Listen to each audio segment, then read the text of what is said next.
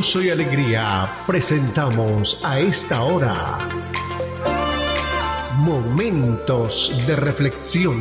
Momentos de reflexión. A cargo del pastor Misael Ocampo Rivera.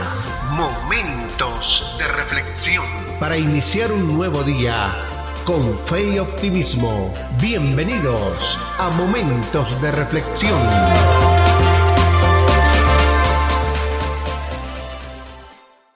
Cordial saludo amigos, ¿qué tal? Este es el nuevo día que el Señor nos concede y esta es la oportunidad que tenemos de estudiar otra oración. Evangelio según San Lucas en el capítulo 1, en el versículo 13 vamos a encontrar la oración del sacerdote Zacarías, la oración de Zacarías. Pero el ángel le dijo, Zacarías no temas porque tu oración ha sido oída y tu mujer Elizabeth te hará luz un hijo y llamarás su nombre Juan, y tendrás gozo y alegría, y muchos se regocijarán de su nacimiento, porque será grande delante de Dios, no beberá vino ni sidra, y será lleno del Espíritu Santo aún desde el vientre de su madre. La historia de esta pareja, de Zacarías y de Elizabeth, es muy importante.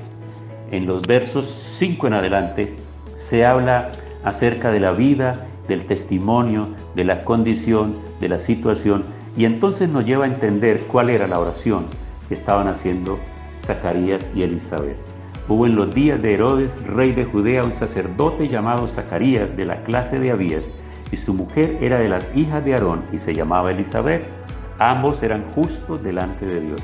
La forma como Lucas relata el testimonio de esta pareja me impresiona, es muy hermoso. Y cuánto quisiéramos nosotros que se pudiera decir de nuestros matrimonios, de nuestros hogares, de nuestras familias y de nuestra vida, lo que se dice de, este, de esta pareja. Ambos eran justos delante de Dios y andaban irreprensibles, irreprensibles en todos los mandamientos y ordenanzas del Señor. Extraordinario, ¿verdad?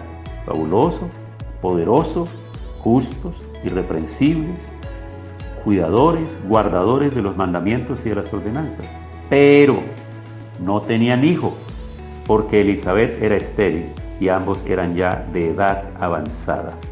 Entonces, esta pareja del Nuevo Testamento, Zacarías y Elizabeth, nos llevan a recordar una pareja del Antiguo Testamento que fueron Abraham y Sara, quienes ya estaban avanzados en edad y por ahí más o menos en la línea entre los 90 a los 100 años, tuvieron su hijo de la promesa, que fue Isaac.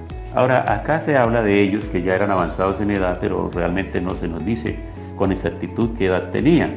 Pero se presume que cuando se utiliza el término que ya estaban avanzados en edad, obviamente toda posibilidad biológica y humana de poder tener un hijo no existía. No obstante, la fe del sacerdote y de su esposa, que también pertenecía a la línea sacerdotal porque era de la de hija de Aarón, de las hijas de Aarón. Entonces ellos están orando y la petición es por un hijo, por un hijo. Oiga bien esto. Y había pasado ya mucho tiempo y era una pareja avanzada en edad.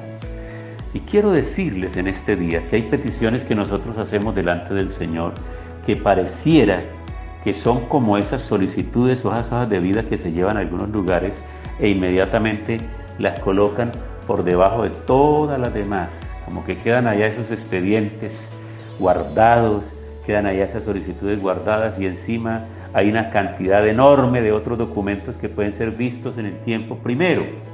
Así que esa oración parecía que debiera estar guardada ya.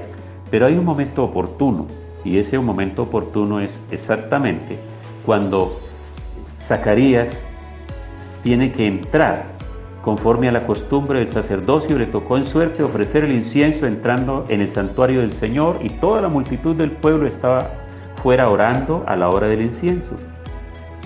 Y cuando él está allá, dentro, lugar santísimo, se le apareció un ángel del Señor puesto en pie a la derecha del altar del incienso, y se turbó Zacarías al verle, y sobrecogió temor. Pero el ángel le dijo, Zacarías, no temas, porque tu oración ha sido oída, y tu mujer Elizabeth te hará luz un hijo, y llamarás su nombre Juan.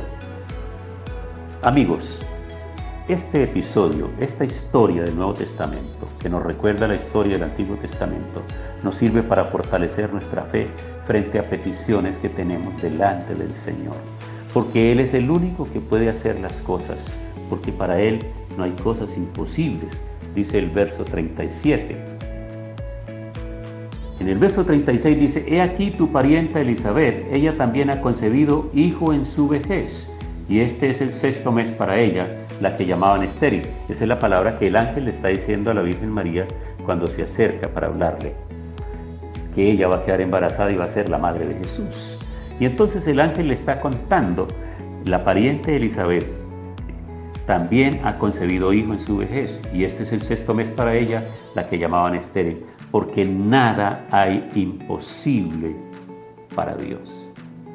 Nada hay imposible para Dios. Amigos, Nada significa nada. Ninguna cosa es imposible para Dios.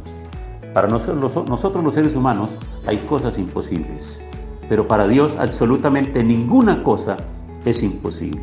Y cuando Él determina hacerlo, lo hace y no tiene que pedirle permiso absolutamente a nadie, porque Él es el dueño del poder, de la autoridad. Todo fluye de Él, todo nace de Él y todo viene de Él.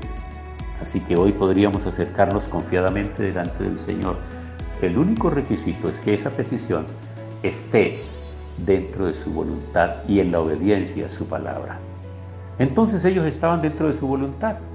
Era un matrimonio, estaban establecidos, pero había una situación de esterilidad en el caso de ella. Pero ¿cuál era el problema? Si Dios mismo hace que Dios mismo la formó a ella, a Elizabeth, la formó en el vientre de la madre y nació y si tenía una situación podríamos llamar nosotros en términos mecánicos, si tenía un imperfecto, si tenía un asunto que no estaba bien, ese era problema del que la hizo, del que la creó y de la formó. Por lo tanto, él podía repararlo en cualquier momento que quisiera hacerlo. Estaba dentro de su plan y de su propósito poder hacerlo. Y de hecho que con un con algún compromiso, con alguna cosa pendiente, con algo lo había permitido el Señor, porque quería dar una lección mucho más adelante de su poder. Y por eso se pregunta, ¿hay algo imposible para Dios? Absolutamente nada. Acompáñenme a orar en el día de hoy. Seguramente hay peticiones, pero recuerde, esas peticiones tienen que estar dentro del plan de la voluntad de Dios, es decir, en la obediencia a la palabra. Porque si están de acuerdo, esas peticiones están de acuerdo a la palabra de Dios, están en la voluntad de Dios. Y Él va a responder positivamente. Él nos va a responder a nosotros. Y, usted me dirá, ¿y cómo hago yo para saber si está de acuerdo a la palabra de Dios? Ahí es donde hay que consultar la palabra, ahí es donde tenemos que acercarnos a la palabra para que Él nos oriente. Señor, gracias por esta enseñanza y por este ejemplo de fe de Zacarías y Elizabeth que pudieron persistir y en tu tiempo le respondiste y le diste ese hijo llamado Juan el Bautista. Muchas gracias Señor. Hoy oramos para que nos ayudes a encontrar respuesta a las peticiones que por tiempo y tiempo hemos estado haciendo delante de ti. En el nombre de Cristo Jesús.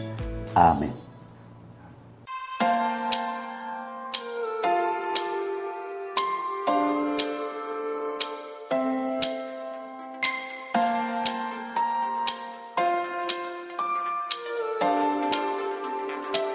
Pasó nuestra cita diaria Momentos de reflexión. Momentos de reflexión.